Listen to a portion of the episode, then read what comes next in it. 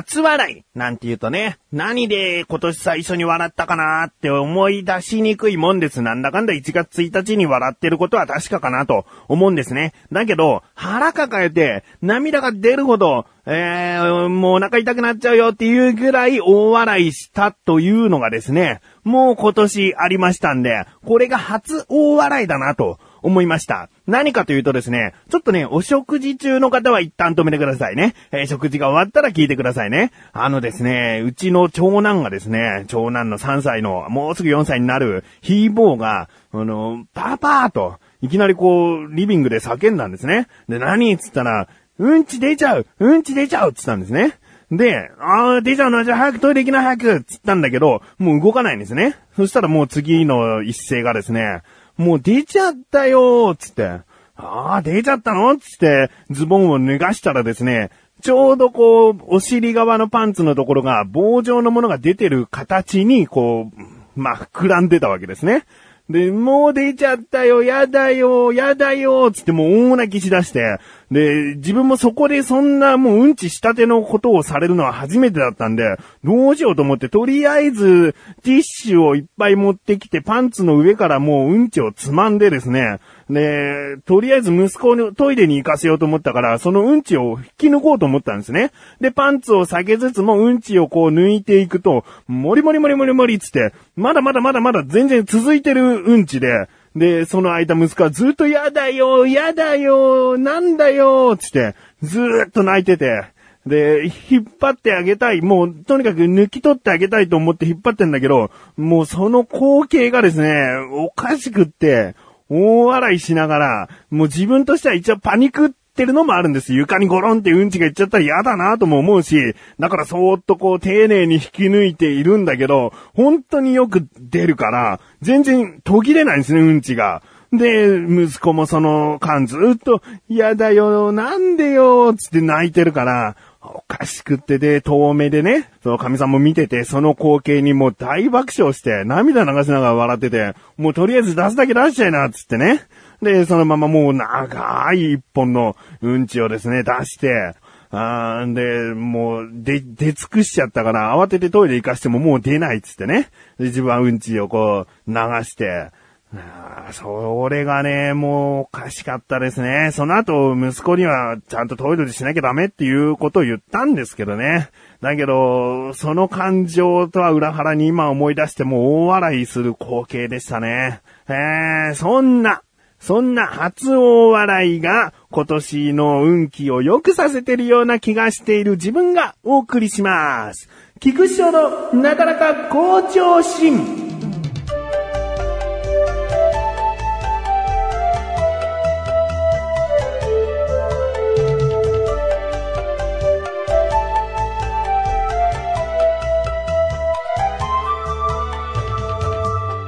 でも、長男のね、その、お漏らししてしまったというのは、本当に久しぶりのことで、すくすくと、こう、健康的によく育ってますよ。一方ですよ。一方、次男の、まだ6ヶ月の風貌ね。こちらが手焼いてますね。えー、基本的にお母さん大好きっ子ですから、こう、留守番とか自分と長男と次男とって3人でしてても、大泣きしますね。ママがいない、どこ行ったんだと。うーそんな感じで手を焼いているんですけれども、もっと困ったことが2つほどエピソードありまして、で、1つはですね、自分が友人の結婚式やら何やらで夜遅くなると。だからお風呂には入れてあげられないから頼むよって言ったんですね、亀さんにね。えー、で、お風呂っていうのは本当基本的に自分が毎晩毎晩入れてるので、で、神さんが実家に帰っても、その、お母さんが、こう、長男とか色々面倒を見てくれてるから、神さんもお風呂に一緒には入らずに、その、服を着たまま、ベビーバスか何かでお風呂を入れてあげるということをしていたんですね。だから、その、じゃあ今日夜お風呂頼むね、つった日が初めて、神さんと一緒に長男と次男と3人で入るという日だったんです。で、自分はまあ、その用事が終わって深夜遅く帰ってきて次の日ですね、神さんに話を聞くと、もうお風呂大変だったと。もう私が服を脱いで全裸になって、で、先に長男をこう洗って湯船に入れてあげて、その間入り口で、その固定の椅子に、その次男を座らせていたんですけれども、まあ、長男を洗っている時から泣いていると。もう大泣きしているから、もう急いでお風呂入れてあげようと寒いのかなとか、えー、ママの顔がちゃんと見えなかったからかなとか、だからもう早くお風呂入れてあげようと思って、次男を持ち上げて洗っていたんですけども、もうずーっと泣き止まない。で、体も頭も洗い終わって一緒に湯船に入っても泣き止まない。もうこれどういうことかっつってね。で、お風呂出て、体拭いて、で、もすぐにおっぱいをあげようっていう、神さん思ったらしくて、もう、ね、まあ誰もいないですから裸のままおっぱいをあげようとしたんですけれども、全然、こうおっぱい加えてくれない。もうどうしちゃったんだろうと思ってね。だけど、このまま裸でいるわけにもいかないから、まあ、次男は服を着てますけども、神さんも服を着ようと思って、着たらですね、ピタッと泣き止んだと。どうやらですね、その、すっぽんぽんの神さんを見るのが、次男として初めてのことで、なんだこれはみたいな。そんな感じなんですよね。まあ普段おっぱいは見てますけどね。だけどこの全裸になった時のその、まあ、いつもと違う感じに驚きすぎてずっと泣いてたのかなっていう結論でしたね。えー、もう私お風呂入れることできないなんて言われましたから、うーん、困ったですね。本当に困った。うん、で、もう一つのエピソードがですね、えー、まあ、神さんが、今度はまあ、お風呂入ると。で、自分は、次男が機嫌が良さそうなのを見計らって、じゃあ、抱っこして待ってるからお風呂入ってきなよ、つってね。で、自分は次男を抱っこしてあやしながら、えー、神さんを待ってたわけです。で、最初のうちは順調だったんですけれども、だんだんだんだんとママがいないんじゃないの？もしかしてみたいなのを察して、まあ、お風呂にいるんだよ、とか言いながらこうね、ポンポンしながら抱っこしてんだけど、もう大泣きして、もうギャンギャンギャンギャン泣いて、本当にね、隣の部屋から虐待してるんじゃないかとね、疑われてもしょうがないぐらいギャンギャンギャンギャン泣いてしまうんですね。で、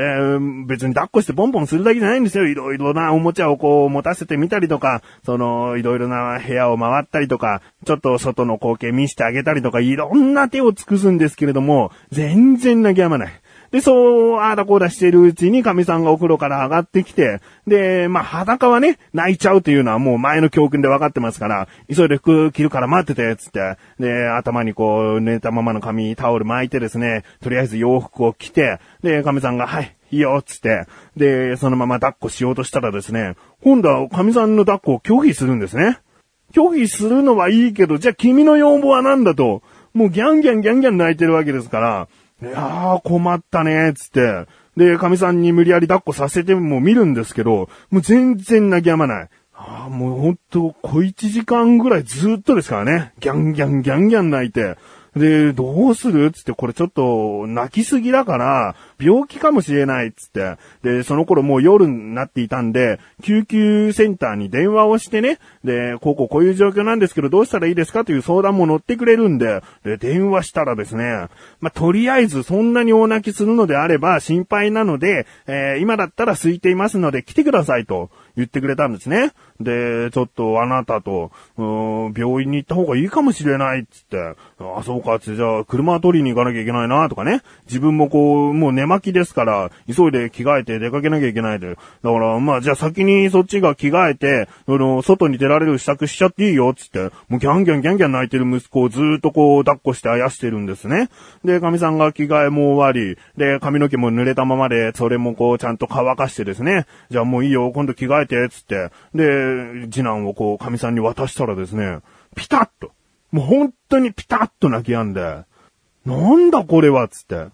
どうやらですよ。これも、まあ、推測ですが、その夫婦間では確実にこれだろうという理由がですね、髪の毛が濡れていたから。うん。髪の毛をドライヤーで乾かして、いつも通りの日中いる神さんの姿になったら、ピタッと、泣き止んだんですね。これがめんどくせえと思って。もう、こんなことが今後起こるのかと思って、いやー、手焼きますよ。濡れた髪だと神さんはママじゃないらしいですね。えー、何をもってママと認識してるんだろうっていうことですよ。うん。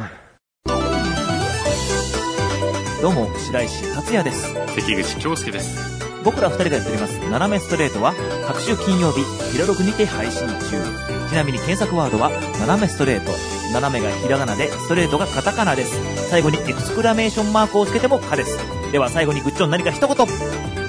パさん、私を甲子園に連れてって。断る。斜めストレート。さあ、コーナーに参ります。自力80%。このコーナーは日常にある様々な疑問や質問に対して自分で調べ自分で解決していくコーナーでもあり、リスナーの方からのご相談やお悩み解決していくというコーナーです。今回はメールが届いております。ありがとうございます。なだらかネーム、ライムスカシさん。本文、翔さん、こんばんは、こんばんは。今回も疑問があってメールしました。ありがとうございます。私はお酒が好きで家でも飲みます。うん。家で飲むときは、外で友人や会社の人と飲むときよりお酒の量をあまり飲めない気がします。眠くなります。一人で飲んでいるときの方が飲むペースが早いのが原因かもしれません。うん。家で一人で飲むときと、誰かと話しながら飲むときの酔いやすさに違いはあるのでしょうか？また家で飲むとき、酔いにくい方法がありましたら教えてください。お願いします。ということですね。えー、まあじゃあ今回のね、質問疑問答えていきます。今回の疑問。家で一人で飲むのと誰かと一緒に外で飲むのとでは酔いやすさに違いはあるの？ですね。調べてきました。ここからが答え。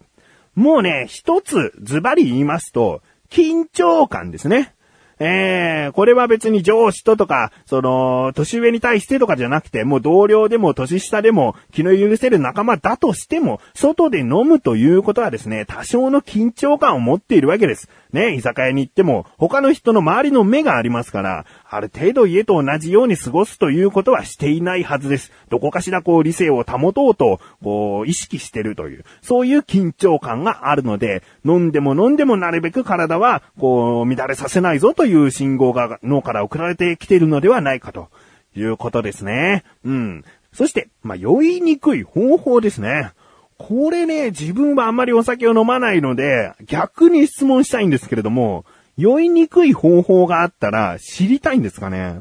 いや、外だったらわかりますよ。家で酔いにくい方法って知りたいですか？じゃあ、あえて言うならですね、例えば、あまり、こう、親しくない友人に電話をかけて、ごめん、ちょっとお酒飲んでるんだけど付き合ってくれるっつって話をし出す。そんな状況で話しながら飲むというのは絶対緊張しますから、えー他にもですね、まあ、立って飲むとかね。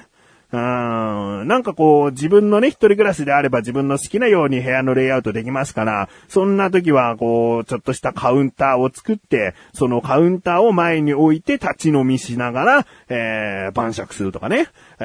ーそういうのがいいんじゃないですかうん。とにかく緊張感を家の中でも持たせれば酔わないはずです。まあ他にもですね、そうですよ、カーテン全開で飲むとかね。えー、まあ人が通っても丸見えの状態で飲んだりすれば、そりゃね、酔いにくいと思いますよ。そもそも本当に家で酔いにくいっていいのかなと、お酒の消費が上がってしまうんじゃないかなと思うんですけどね。えー、まあそこは、ライムスカッシュさんのね、家でもお酒は飲みたいけど酔いたくないというところなんでしょうかね。うん。まあこんな感じでいかがでしょうか。こういった感じで日常にある様々な疑問や質問の方をお待ちしております。投稿よりなだらかご助手を選択してどしどしとご投稿ください。以上、自力80%でした。